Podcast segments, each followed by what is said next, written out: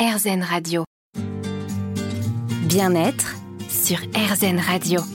On va décoller une fois de plus vers le positif sur RZN Radio. Comme chaque semaine, on se retrouve autour d'un thème, le bien-être, le développement personnel. Aujourd'hui, on a rendez-vous avec Cynthia Brown, qui vous allez voir a un parcours de vie non seulement inspirant, mais aussi surprenant. Certains d'entre vous l'ont déjà connue, notamment à la télévision, dans la Star Academy 6. Elle était chanteuse. Elle est toujours chanteuse d'ailleurs depuis. Elle a simplement décidé de mettre plusieurs cordes à son arc, d'explorer plusieurs possibilités. Entre-temps, elle est devenue donc coach en développement personnel, mais aussi coach sportive. J'ai découvert avec elle, par exemple, puisque j'ai pu tester l'un de ses cours de sport, que l'on pouvait lâcher prise dans un cours de sport. Alors ça, ça m'a beaucoup étonné, on va en parler aussi.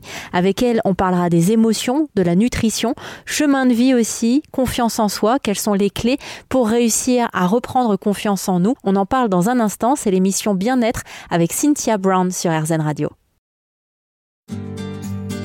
bien-être sur RZN Radio. Toutes les semaines sur RZN Radio, on chemine ensemble sur la voie du positif. La semaine dernière, on a fait un bain de forêt ensemble, une expérience incroyable que vous pouvez réécouter sur rzn.fr. Aujourd'hui, vous allez pouvoir écouter Cynthia Brown nous parler euh, de la voie qu'elle a empruntée. Alors, dans les deux sens du terme euh, vous concernant Cynthia, VOIX et VOIE. Alors, Cynthia, je vais vous laisser euh, vous présenter parce que moi, je me suis renseignée sur vous. C'est ce qui m'a amené un jour à vous contacter. mais j'ai envie que vous nous racontiez aussi votre histoire. Alors, je m'appelle Cynthia et je suis avant tout une femme. Je sais, ça paraît évident, mais euh, je trouve que c'est pour moi, c'est un vrai rôle à tenir.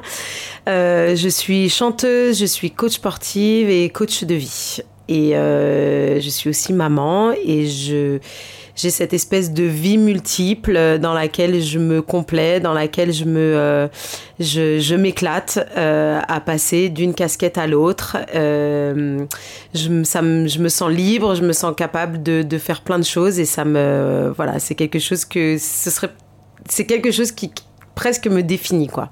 C'est vraiment quelque chose qui vous plaît, le fait d'avoir comme ça plusieurs euh, facettes, qu'on va explorer d'ailleurs ensemble hein, tout au long de cette émission. Euh, à quel moment le développement personnel, il arrive dans votre vie? Il y a toujours quelque chose qui nous amène un jour à nous remettre en question et à commencer à cheminer sur cette voie. Complètement. Alors le, le développement personnel, il arrive dans ma vie il y a 10 ans. À l'époque, je ne suis que chanteuse, entre guillemets, et justement, j'ai envie de faire d'autres choses. Mais je ne sais pas quoi, et je crois justement que je ne suis faite que pour une seule chose, et c'est euh, chanter et faire de la scène. Et euh, ça me pose un vrai problème parce que je sens que j'ai vraiment envie d'autre chose. Alors je suis très très passionnée par la musique, euh, ça me remplit, mais pas que. J'ai vraiment envie d'autre chose. Et, et, là, je suis obligée de me poser, de me dire, mais attends, qu'est-ce que j'aime dans la vie, de quoi je suis capable, qu'est-ce que je sais faire? J'ai l'impression que je sais rien faire d'autre. J'ai l'impression que rien ne peut m'intéresser d'autre que la musique. Euh, et donc c'est un vrai casse-tête. Et puis il s'avère que, bah, euh, en posant les choses véritablement sur papier, noir sur blanc, je découvre que euh, j'ai envie beaucoup d'aider les gens. J'ai envie d'être auprès des gens et justement de casser un petit peu, pas casser, mais à l'inverse de ce côté où quand on est sur scène, euh, on a l'espèce de regard des gens sur nous, on est toujours un petit peu en hauteur, il y a un peu ce truc-là. Euh, où il y a, y a un échange, mais un échange qui est assez distant. Et là, en fait, j'avais envie de quelque chose de beaucoup plus proche, en fait, avec, euh, avec les gens. Et donc, en, réfléchissant, en me posant, en écrivant, et ben, je me suis dit, je veux aider les gens. Alors, euh, au départ, j'avais, envie, la psychologie m'attirait.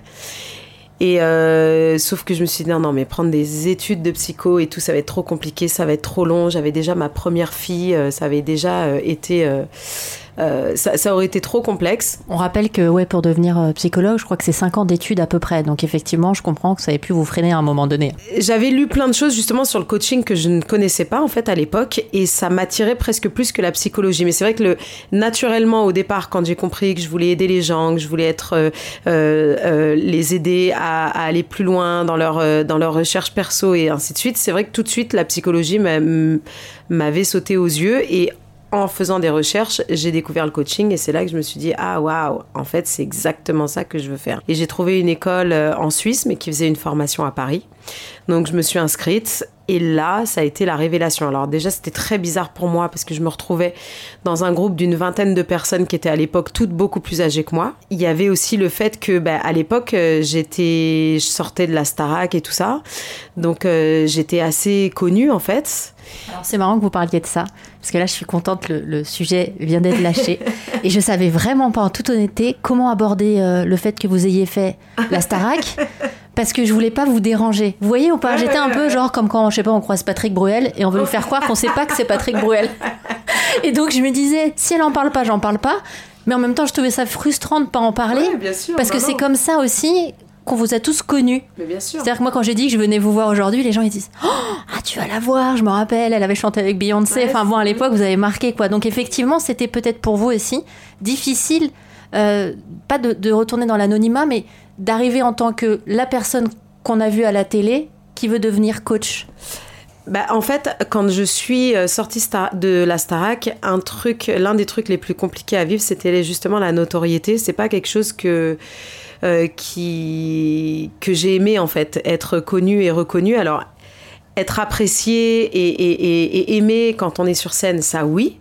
Mais euh, quand je sortais de scène et qu'on continuait de me, reconnaître et que dans la rue on m'appelait et tout ça, c'est difficile quand on est connu. Attention, moi c'était vraiment à une minuscule échelle, mais je trouve ça compliqué, je pense pour les gens qui, vivent la notoriété euh, tout le temps, euh, que, le public ne fasse pas la différence entre l'artiste qui est derrière les caméras ou sur scène et puis la personne qui est dans sa vie. L'anonymat, ça me plaisait en fait, mais c'était toujours un peu délicat, effectivement, d'arriver dans un endroit où effectivement les gens te reconnaissent tout de suite. T'es Cynthia de la Starac, mais qu'est-ce que tu fais là? Pourquoi? Mais, mais, mais pourquoi? Qu'est-ce que tu fous là Euh, Bah alors, on va pas répondre à cette question. J'aurais pas la prétention de savoir ce que vous faisiez là à l'époque, mais justement, on va continuer à en parler euh, ensemble de cette transition que vous avez dû faire entre Cynthia de la Starac, et là je vous cite, et Cynthia Brown que vous allez euh, donc devenir, redevenir, euh, grâce à ce nouveau virage emprunté, cette nouvelle voie de coaching. On en parle dans un instant sur RZN Radio.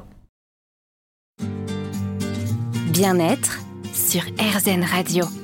Chaque semaine sur RZN Radio, on parle développement personnel, bien-être, mieux se sentir au quotidien. J'ai eu envie de passer un moment aujourd'hui avec Cynthia Brown.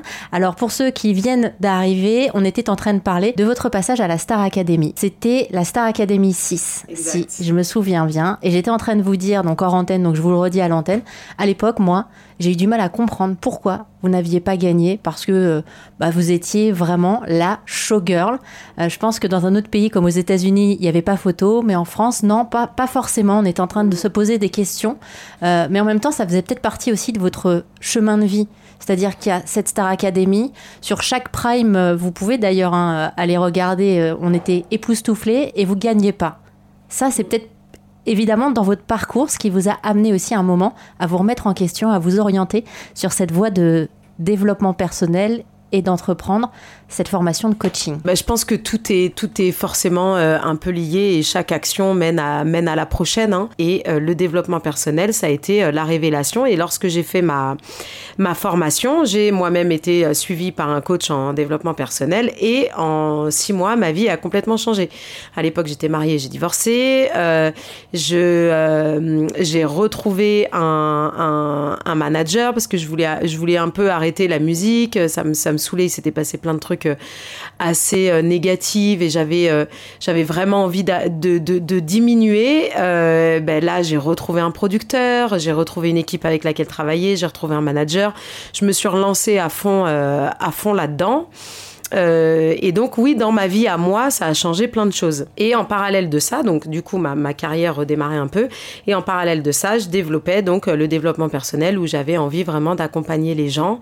Euh, et moi, ma passion, c'est c'est d'accompagner les gens un peu dans leur dans la confiance en soi, parce que je trouve qu'on manque beaucoup de confiance en nous, et que euh, pour moi, c'est un peu le point de départ de toutes nos hésitations et tous nos doutes, quel que soit le domaine. euh, quand on commence à avoir peur, quand on commence à douter, quand on commence à croire que euh, on ne peut plus bouger, qu'on est complètement immobilisé pour telle et telle raison, c'est parce qu'on manque de confiance en soi, et que quand on reprend de la confiance, eh ben, on sait qu'on est capable et que du coup, euh, on va être capable de se lancer. Et donc, euh, j'ai euh, j'ai orienté toutes mes connaissances en développement personnel, vraiment vers la confiance en soi et tout ce que ça, tout ce que ça implique, quoi. Et du coup, vous utilisez, comme d'ailleurs plusieurs coachs, enfin la plupart du temps dans le coaching, plusieurs outils. Il y a plusieurs manières de retrouver cette confiance. Euh, vous, vous axez notamment aussi sur le corps, c'est-à-dire qu'on va parler euh, diététique avec vous, on va faire du sport, euh, il y aura aussi toute une partie psychologique. Vous utilisez finalement chacune de vos facettes à vous que vous mettez au service des autres. Exactement. En fait, je pense que c'est euh, bah, la richesse d'un parcours varié de pouvoir utiliser euh, chaque facette dans les autres, en fait. Et c'est vrai que, euh, par exemple, je donne des cours de cycling, donc j'utilise le sport comme excuse pour venir intégrer du développement personnel pendant mes cours. Et puis, quand, quand je vais coacher quelqu'un aussi en développement personnel, en coaching privé, immanquablement, à la deuxième ou la troisième séance, ça va être une séance de sport. Euh, c'est quasi obligatoire dans le sens où le sport, c'est l'un des vecteurs les plus faciles, entre guillemets. C'est dur pour le corps, mais c'est les plus faciles pour arriver au... Euh, à lâcher prise en fait, à s'abandonner complètement, à sortir de cette fameuse zone de confort, à être un peu euh, déboussolé. Et c'est dans ce déboussolement qu'il va falloir retrouver ses ancrages, qu'il va falloir se poser les bonnes questions. C'est dans le brouillard qu'en fait il va falloir aller trouver la lumière. Et c'est dans ce brouillard que, euh, ben voilà, je, vais poser des questions, je vais vous, je vais vous, euh, vous amener à, aller retrouver, bah, aller trouver la porte de sortie, mais la vraie, celle qui vous correspond, pas celle qui qui est allumée dès le départ et vers laquelle on vous, on vous incite à aller en fait. Alors vous parlez euh, du sport, on va en reparler dans un instant parce que avant d'enregistrer cette émission ensemble, vous m'avez convié à un cours de cycling. Exactement. C'était notre manière à nous d'apprendre à, à, se connaître sans se parler en plus. J'aimerais bien qu'on débriefe ça parce que je pensais pas que le lâcher prise pouvait se trouver aussi dans le dynamisme. Donc on va développer ça ensemble dans un instant sur RZN Radio. On passe une heure aujourd'hui avec Cynthia Brown.